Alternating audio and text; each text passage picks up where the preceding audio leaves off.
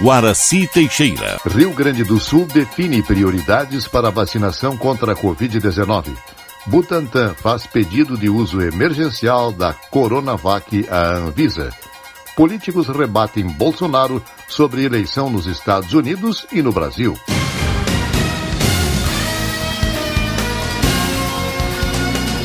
Estação da Notícia. Pela primeira vez na sua história, a Universidade Federal de Pelotas será chefiada por uma dupla de reitores.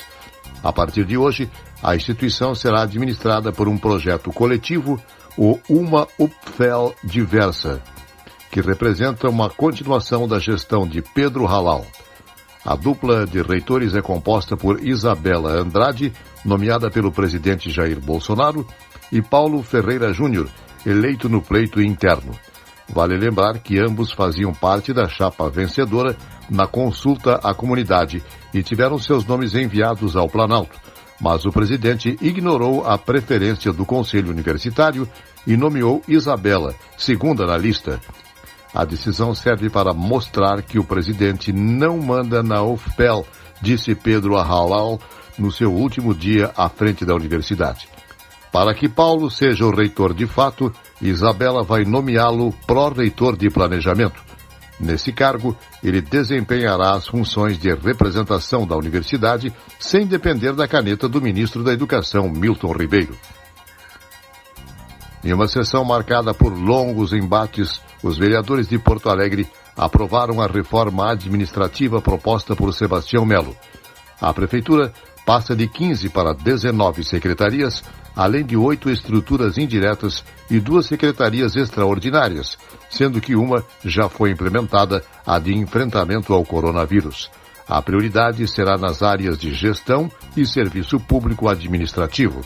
Com a reforma, a secretaria na área de bem-estar animal funcionará junto ao prefeito, enquanto que a Secretaria de Relações Internacionais funcionará junto ao vice-prefeito. Leite diz que Rio Grande do Sul tem seringas e logística prontas para a vacinação. Repórter Marcelo Vaz. Após a publicação pela União da medida provisória que permite ao poder público a compra de insumos e vacinas contra a Covid-19, com dispensa de processo de licitação, o governador do estado divulgou um vídeo nesta quinta-feira em que garante que o Rio Grande do Sul está preparado para iniciar a imunização dos gaúchos. Eduardo Leite destacou que está em contato direto com o ministro da Saúde para garantir que o estado receba todas as doses necessárias para imunizar a população o mais brevemente possível. Nós temos mantido contato direto com o Ministério da Saúde, eu pessoalmente, diretamente, com o ministro da Saúde. Nós temos uma medida provisória publicada pelo presidente da República sobre aquisição, logística em relação às vacinas. Então a gente renova a confiança na disponibilização pelo governo federal de, das vacinas, das doses da vacina, e estamos preparados para a logística associados ao Ministério da Saúde de garantir essa campanha de vacinação para a imunização em relação ao coronavírus. A diretora do Centro Estadual de Vigilância em Saúde, Cíntia Bastos, destacou que o Rio Grande do Sul possui mais de 4 milhões de seringas em seus estoques e já abriu o processo de compra para mais unidades. A gente está agora num momento muito tranquilo em relação à chegada de qualquer vacina a qualquer momento, porque a gente tem toda a rede da influenza pronta e desocupada. Então, até iniciar a campanha da influenza é tranquilo. Aí o que a gente tem já é toda a aquisição, processo de compra, então a gente tem 4,5 Uh, milhões de seringas em estoque, 10 milhões em processo de compra. A diretora disse também que a preparação do Estado começou em setembro do ano passado e toda a logística está sendo preparada, inclusive para quando as duas campanhas de vacinação, a do coronavírus e a da gripe, se sobrepuserem no próximo inverno. Agência Rádio Web, de Porto Alegre, Marcelo Vaz. Professores e servidores da rede estadual terão de apresentar laudo médico para conseguirem dispensa das atividades presenciais no início do ano letivo de 2021 e que ocorrerá a partir de 8 de março. Seguindo protocolos como as aulas presenciais alternadas por grupo, o secretário de Educação Faisal Caran frisou a meta da volta às escolas algo que não ocorreu em 267 municípios gaúchos nos últimos meses, por conta de decretos locais. Brasil chega à triste marca de 200 mil mortes pela Covid-19. Repórter Ana Paula Costa. O Brasil chegou a um triste número nesta quinta-feira. Passamos de 200 mil mortes por Covid-19. Foram 1.524 registros nas últimas 24 horas, de acordo com o balanço do Ministério da Saúde. Esse é o segundo maior número de mortes diárias no país desde o início da pandemia e o terceiro dia seguido com mais de mil vítimas. Já o número de novos casos em 24 horas é o mais alto desde quando a doença chegou ao país em fevereiro. Foram 87.843 novas infecções. O maior número tinha sido em 16 de dezembro, com mais de 70.500 casos. A primeira morte no Brasil foi confirmada no dia 12 de março de 2020 e, menos de 10 meses depois, registramos a triste marca de 200.498 vidas que foram perdidas para a doença. O número de contaminados no país passa de 7 milhões 961 mil. Agência Rádio Web, com informações de Brasília, Ana Paula Costa. Em live nesta quinta-feira, o presidente Jair Bolsonaro criticou as 200 mil mortes por coronavírus do país e disse que elas não estão propriamente ligadas à doença e às aglomerações e às restrições de abertura do comércio nas cidades brasileiras. Bolsonaro disse que lamenta as mortes, mas ressaltou que é preciso tocar a vida, pois isso é normal acontecer. Bolsonaro também disse que não vai limitar a vacinação contra a Covid-19 em clínicas particulares, mas que a prioridade na distribuição de vacinas pelo Programa Nacional de Imunização é o Sistema Único de Saúde. Butantan faz pedido de uso emergencial da Coronavac à Anvisa. Repórter Tereza Klein. Nesta sexta-feira, o Instituto Butantan fez o pedido de uso emergencial da Coronavac à Agência Nacional de Vigilância Sanitária. O encontro foi virtual com integrantes do Instituto e da Anvisa. A agência já iniciou a triagem da documentação e tem 10 dias para fazer a análise. O pedido ocorre após o resultado dos estudos mostrar eficácia de 78 a 100% na imunização contra o coronavírus, sendo que para casos moderados e graves a eficácia é de 100%. De acordo com o secretário da Saúde de São Paulo, Jean Gorenstein, Todos os dados estarão também disponíveis para a população. Foi enviado um dossiê de cerca de 10 mil páginas para serem avaliadas por aquela agência. Esses dados, após a sua análise, serão totalmente democratizados através de deliberações, fazendo com que todo e qualquer cidadão tenha acesso a essas informações. Se for aprovada pela Anvisa, o governo paulista pretende iniciar a vacinação no estado no dia 25 deste mês. Brasileiros de outros estados que se enquadrarem nos perfis estipulados pela campanha poderão se vacinar em São Paulo. Agência Rádio Web de São Paulo, Tereza Klein. O ministro Ricardo Lewandowski do Supremo Tribunal Federal decidiu que a União não pode requisitar a uma empresa produtora seringas e agulhas cuja compra já tenha sido contratada por um Estado. A decisão é liminar e veio após o governo de São Paulo ter acionado o Supremo porque teve a compra de seringas e agulhas confiscadas pelo governo federal. O governo paulista alegou que já havia empenhado verbas para a compra do material e que o confisco prejudicaria o plano estadual de imunização contra a Covid-19, previsto para começar em 25 de janeiro. Lewandowski determinou também que qualquer material que já tenha sido entregue à União seja devolvido em 48 horas. O descumprimento da determinação acarretará multa de 100 mil reais por dia. Ministro anuncia a compra de 100 milhões de doses da Coronavac. Repórter Yuri Hudson. O Ministério da Saúde anunciou nesta quinta-feira que assinou o contrato com o Instituto Butantan para a compra de 100 milhões de doses da vacina Coronavac.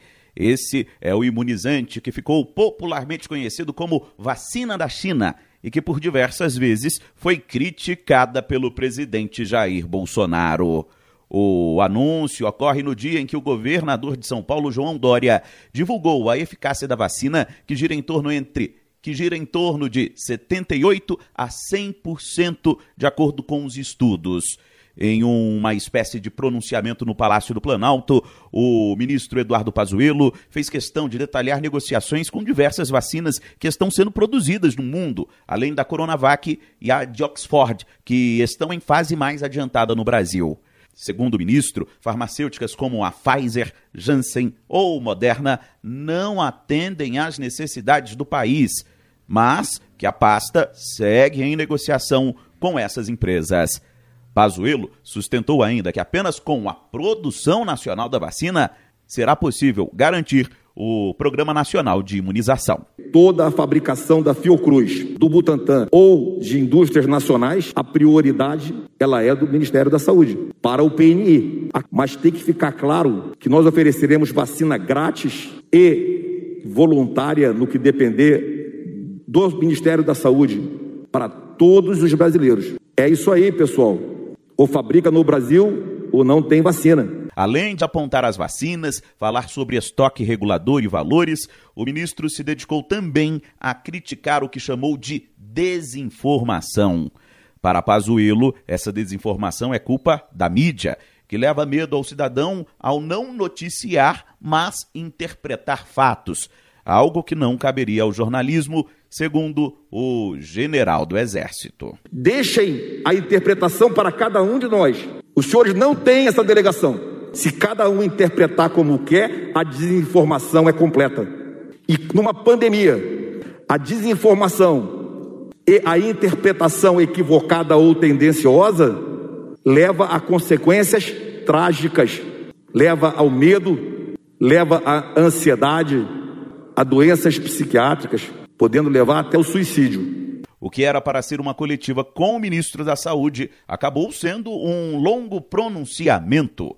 Ao fim da fala, que durou mais de uma hora, boa parte dedicada a criticar a imprensa, o general Pazuello deixou o local sem responder nenhuma pergunta dos jornalistas. De acordo com o governo, a expectativa é ter em 2021 mais de 354 milhões de doses da vacina contra a Covid-19. A maior parte da Fiocruz, em parceria com a Universidade de Oxford, 254 milhões de doses uma grande parcela com produção nacional. Agência Rádio Web, de Brasília, Yuri Hudson. Após as manifestações de quarta-feira no Capitólio, o presidente Donald Trump criticou as agressões dos manifestantes, dizendo que esse tipo de comportamento fere a democracia do país. Senadores repensam o processo de impeachment contra Donald Trump para evitar novos ataques mas ao mesmo tempo há controvérsias em relação ao pouco tempo que resta até a data da posse de Joe Biden na Casa Branca. Políticos rebatem Bolsonaro sobre eleição nos Estados Unidos e no Brasil. Yuri Hudson, Lideranças políticas, entidades e ministros do Supremo Tribunal Federal rebateram a fala do presidente Jair Bolsonaro. Nesta quinta-feira, ele endossou o discurso do colega norte-americano Donald Trump, derrotado na disputa presidencial, e afirmou que houve fraude na eleição dos Estados Unidos. Bolsonaro foi além e fez uma afirmação que colocou analistas e integrantes do cenário político em alerta ao defender a necessidade do voto impresso em 2022 no Brasil. E potencializar o voto pelos Correios por causa da tal da pandemia. E houve gente lá que votou três, quatro vezes, mortos votaram, foi uma festa lá. Ninguém pode negar isso daí. Então a falta dessa confiança levou a esse problema que está acontecendo lá. Batendo numa tecla que se nós não tivermos o voto impresso em 22, uma maneira de, de, de auditar o voto, nós vamos ter problema pior do que os Estados Unidos. A reação à fala do presidente foi dura. O ministro do STF, presidente do TSE, Luiz Roberto Barroso, divulgou uma nota rebatendo Bolsonaro. Segundo ele, o tribunal lida com os fatos e provas. O presidente da Câmara, Rodrigo Maia, disse que a frase de Jair Bolsonaro é um ataque direto e gravíssimo ao TSE e seus juízes. Ele sugeriu ainda que partidos políticos acionem o presidente na justiça. O Partido dos Trabalhadores seguiu a orientação e abriu uma representação contra Bolsonaro. O deputado Marcelo Freixo do PSOL também condenou o que considerou como ameaça do presidente da República. Isso, evidentemente, é uma ameaça. Isso, mais uma vez, é uma postura de uma pessoa que não tem nenhum compromisso com as instituições, com a lei, com a Constituição. O vice-presidente do TSE, ministro Edson Fachin, também ponderou que o caso ocorrido nos Estados Unidos na última quarta deve colocar em alerta a democracia brasileira. Agência Rádio Web de Brasília, Yuri Hudson. Estação da Notícia, um serviço jornalístico da Rádio Estação Web. Noticiário geral da agência Rádio Web. Redação de notícias Janaína Sabrito e Rogério Barbosa. Nova edição amanhã às 12 horas e 45 minutos. Fique agora com Estação da Música. Às 20 horas, Disco Night com Rodrigo Brandão. Boa noite.